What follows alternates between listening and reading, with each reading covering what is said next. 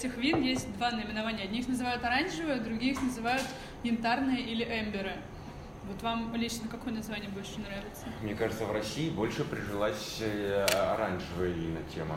То есть я даже, если честно, среди профессиональных, э, ну, в профессиональном разговоре даже ни разу... То есть, э, например, в англоязычных каких-то, да, журналах они обсуждают, да, что, ну, как бы, что можно так, можно так. Ну, потому что, видимо, оранж у них из апельсинов видно. Это, это, это, да, такая тоже ну, старая ну ладно, да, ну, можно из апельсинов а у нас, В Севиле, кстати, реально делают вино из апельсинов, и меню оно указывается как orange wine. Ну, а, опять же, если мы вернемся к Грузии, в Грузии всегда обозначается, то есть только amber wine. То есть всегда обозначение исключительно amber, не говорят orange. Так что такая... Грузия страна мандарин. Цитрусовые выращивают. Зачем рекламировать своих конкурентов по сельскому хозяйству? Расскажите, а, что у нас сегодня на дегустации и почему мы решили расположить а, вина именно в таком порядке. А, Все-таки многие люди, которые приходят и спрашивают в бар, например, orange wine, по большей части мало кто из них понимает, и они думают, что Orange Wine это такая категория, как вот э, новозеландский савиньон, mm-hmm. что сейчас они будут практически все одинаковые, но правда э, иная, что каждый, каждый оранж, каждый регион, он все-таки такой в своем характере. Потому что сегодня у нас первая Австрия. Австрия, да. Не потому, что все австрийские оранжи такие, да, то есть просто в нашей коллекции Э, из того, что мы подбирали. У нас, у нас их больше, да? Мы старались выбрать наиболее репрезентативные интересные из того, что у нас есть на сегодняшний момент. И в нашей коллекции Orange э, из Австрии самый элегантный, самый сдержанный из всех остальных, которые у нас есть. Поэтому мы начинаем с него. А еще у нас будет Сицилия, собственно, да, Италия, Грузия, Словения и Франции на границе Каталонии на границе. Ну, Словения тоже практически Словения тоже, да, то есть фактически, там, да, то есть потому что итальянской это, земле. У них даже та же самая теруар одинаковый, да, потому что это Брда и Сколио, они как бы рядом находятся, поэтому тут трудно между ними даже там границу провести, да, они по-итальянски очень хорошо разговаривают. Ну, у них дорога только в Италию. Да. Да. да. Мы его э, открыли, и половину ты решил оставить в бутылке, да. а половину решил декантировать. Да, я Расскажи, решил оставить часть бутылки, фишку. чтобы показать разницу нам, да, потому что... Что ее нет. Нет, на самом деле это вино, которое очень долго раскрывается. Мы То есть первое ты налил нам из, из декантера. декантера да. Из да. декантера. А сколько он сейчас простоял? У нас минут 15? Минут 15, недолго, да. Э, но он медленно очень раскрывается в бокале, и кажется, если, например, его в декантер не перелишь, кажется, что это вино совсем не фруктовая, да, то есть, а на самом деле, вот, когда мы перебиваем декантер, у него появляется... Абсолютно, это просто два разных вина, да, серьезно. Появляется 15 минут, 15 минут декантере, а здесь э, из э, декантированной версии цвето... цветочно, э, такой цветочно-цитрусовый букет какой-то выдается, ну и много, в принципе, сладких, сладких фруктов. То есть, получается, оно раскрывается. У этого вина, вообще у оранжа, если это хорошо сделанное вино, огромный потенциал. Я обычно всегда говорю ну, там, покупателям вина, потребителям вина, что разница оранж и не оранж примерно как если мы едим яблоко с кожурой или без кожуры. Есть люди, которые говорят, я не ем там яблоко с кожурой, кожуру снимают, да, но ведь тогда яблоко теряет большую часть вкуса, если оно без кожуры. И в кожице, ну это такой, конечно, очень такой утрированный пример. Это очень правильный пример. Да, но как бы с виноградом то же самое. Когда... Ну, к спелому яблоку это относится больше. Ну да, да, да. Именно к спелому. Да. Я и зеленая с кожурой. Ну, зеленая с кожурой там еще нет, видимо. Как-то вот зеленая с кожурой не, не, не доделанная кожура там.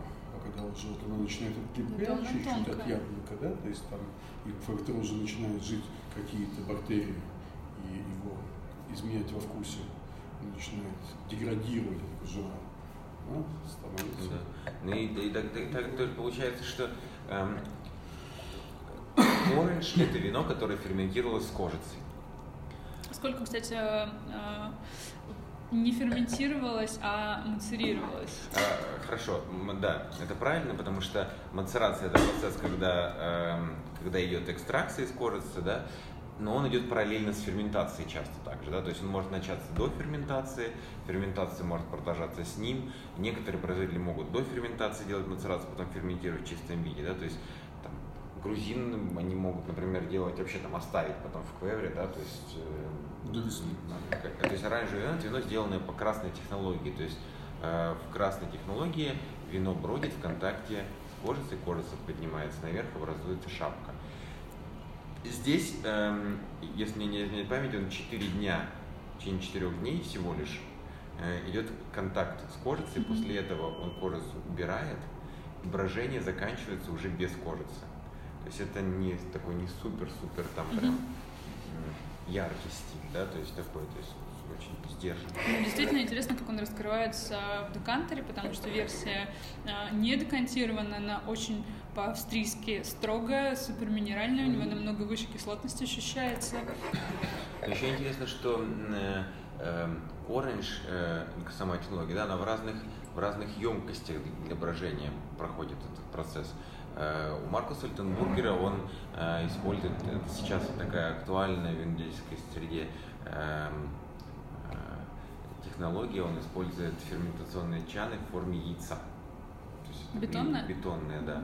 И у него написано даже, а, здесь нет, здесь не пишет, у него иногда пишет бетон. на этом. А, вот здесь, бургер бетон.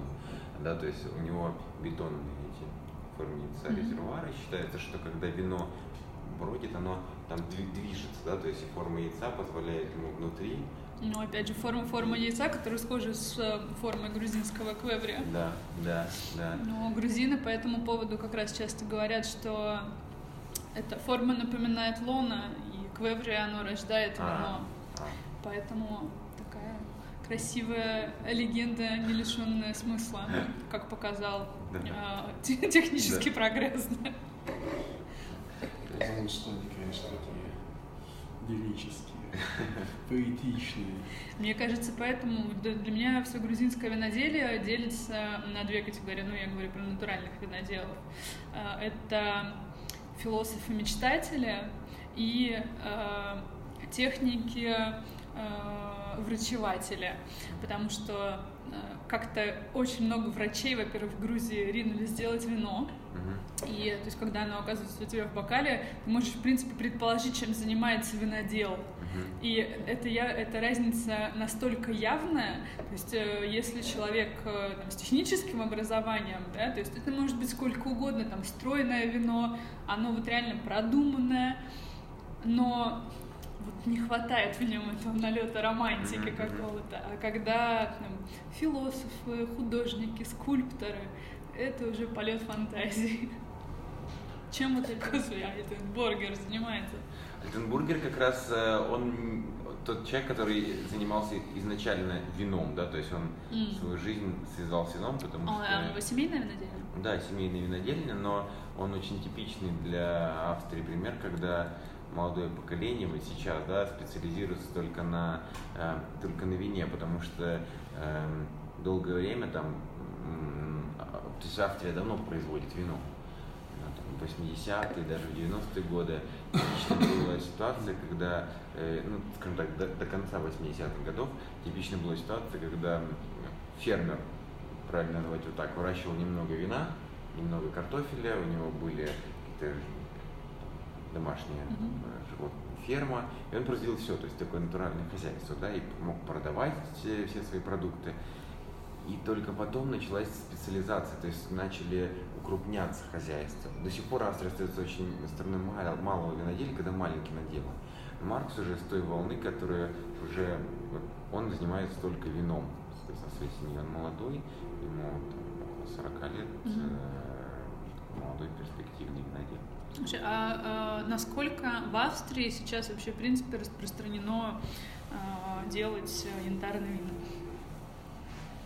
То есть и на российском рынке, там помимо Маркуса представлен ли кто-то еще из этого региона, кто делает оранжевый? В Австрии вообще э, довольно много белого вина, и в этой пропорции, пропорции белого вина, Э, я бы не сказал, что это прям массово для Австрии. Но здесь к Италии, да? к Словении, Австрия. Не, ну даже, даже на, на самом деле, даже такие производители, как э, Домен Вахау, это такой Вахау классический. Да, очень классический, да. И то, там, когда я первый раз приехал в Домен Вахау, это было в 2014 году, э, у него две амфоры стоят в погребе, на тот момент было две, да, то есть, и они производят рислинг в амфоре. То есть это очень маленькое лимитированное количество, то есть, ну, э, очень много виноделов сейчас смотрят в эту сторону и э, пробуют, экспериментируют, делают. То есть, в принципе, э, все равно в любом случае такое вино, оно не может быть массовым.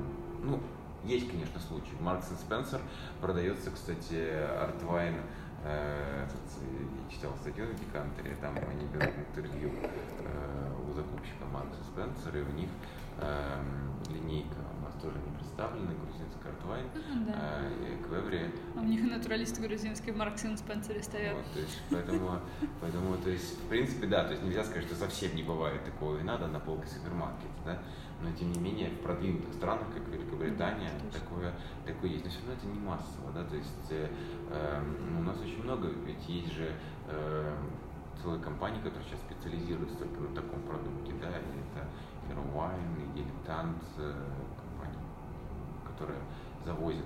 Э, ну, ты говоришь про натуральное в целом. Да, про натуральное в целом, да. Но очень часто эти две категории идут рядом. Потому что вообще оранж, например, вот у нас да, будет грузинский да, оранж. Я, да, который... я поэтому тебя и спросила, что он ведь не натуральный. Да, ну то есть это две отдельно живущие категории, да, то есть очень часто получается, что виноделы, которые производят натуральные вина, биодинамические вина, э, они параллельно еще и делают оранжевое вино, да. Ну, фактически оранжевое вино – это вино, которое сделано ферментировано с кожицей, и нету требований для этого вина, да, чтобы оно было чтобы оно было натуральным. Поэтому это дополнительная опция. Например, Маркус Альтенбургер, который мы сейчас пробуем, он не, не является, он не участвует в выставках, натуральных вин. У него есть органический сертификат, он производит биологические вина, да, то есть это даже не биодинамика. Но дальше, в принципе, натуральным может быть не биодинамическое вино, да, оно может быть органическим, просто дальше нет никакой интервенции в погребе. То есть он использует дикие дрожжи, он использует, он ничего не делает с вином, да, он его не фильтрует, у него есть осадок, там, если мы на дне будем его брать, на дне. Э, скажи, если, если мы говорим вообще про orange wine как тренд, который, в принципе, в цивилизованном мире, когда мы обсуждали 2004 года, уже достаточно да. широко распространенный, известен э, среди винолюбов, э, когда реально в России начал вообще появляться интерес к оранжевым винам и насколько быстро он растет? Интерес появляться начал совсем недавно, это буквально несколько лет назад. Мне кажется, это вот буквально последние пара лет. Растет он очень быстро. Эм, мне кажется, Андрей у нас не было же в ассортименте ничего оранжевого еще там три года назад, наверное, да? Ну, три года, может, было, четыре не было. Да, то есть это вот последние 3-4 года, а сейчас это только часть нашей коллекции, да, и ну, сколько сейчас примерно вин этой категории у вас в пакете? 10 а, примерно. То есть у нас есть еще вина из есть вина из Испании, есть еще вина из Италии. Еще из Грузии. Еще, еще из Грузии, да. Если мы будем э, говорить о регионах, то есть мы, можно сказать, что в принципе стиль Австрии, ну, по крайней мере, той, которая у нас точно представлена. То есть э, это будут э, более такие сдержанные, более элегантные, стройные оранжи. Нет, вообще эти вина... Идея в том, что к оранжу добавляется всегда, то есть винодел, который убивает оранж, чаще всего, это винодел, который хочет сделать что-то аутентичное.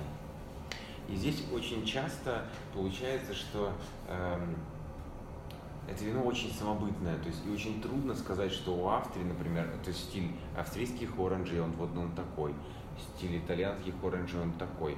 И в, в такой ситуации скорее правильнее говорить о производителе конкретном, да, о стиле производителя, о его философии, о его подходе. нежели чем о стиле региона. Может быть, такое сложится. Например, в Шабли, ну что такое, ну если мы говорим, да, приведем пример какой-то, что такое стиль Шабли? Как так получилось, что вина Шабли узнают, да, потому что виноделы договорились о определенном стиле. И произошло это не 10 лет назад, а сотни лет назад, когда все виноделы решили, что мы должны выращивать вот такой сорт винограда, делать его в таком стиле, мы не должны делать там там, плотные, полнотелые там, вины и так далее, да, что оно должно быть таким с характером снежной королевы. И, и все делают, да. Кто-то может делать другой, тогда он не будет называться Шабли. У нас есть яркий пример э, Стефана Белотти, производитель в нашем портфеле Кашен де Люливи хозяйства. Э, значит, он в Гаве области находится, но он не может называть свое вино Гави, потому что он не проходит дегустации революционного совета. Он называет его Гави, наоборот, Ивак. То есть, если таких, как он, будет много, которые и все будут в одном стиле делать, да, мы сможем сказать, что есть стиль, да, вот, ну, например, этой области mm-hmm. Италии. Но так как фактически это такие яркие звезды, пионеры в каждом регионе. И, и мне на данном этапе трудно сказать, что вот есть какой-то определенный стиль. Из какого региона Австрии, кстати, он? Вот, то есть... Насколько Туруар э, ну, как бы, может прочитать в вине, уверен, что можно. То есть можно только посчитать силу винограда которая сопротивляется всему этому, силу того, что он берет, то есть, как бы, из кожуры. Но здесь будет тоже связано. Здесь разные точки зрения на этот момент вообще, да, то есть эм, э, некоторые эксперты говорят, соглашаются с виноделами, да, что когда мы делаем вино таким стилем, мы подчеркиваем теруар. Ну, Но встречаются точки зрения другие, что когда мы так сильно берем такое мощное вино, то туруар все-таки затмевается, он остается где-то сзади, да, то есть туруар проще почувствовать, если вино тонко, тут да. по-разному. И, кстати, на первом стиле, потому что здесь как раз а, оно и сопротивляется. О чем оно сопротивляется? Оно сопротивляется товару.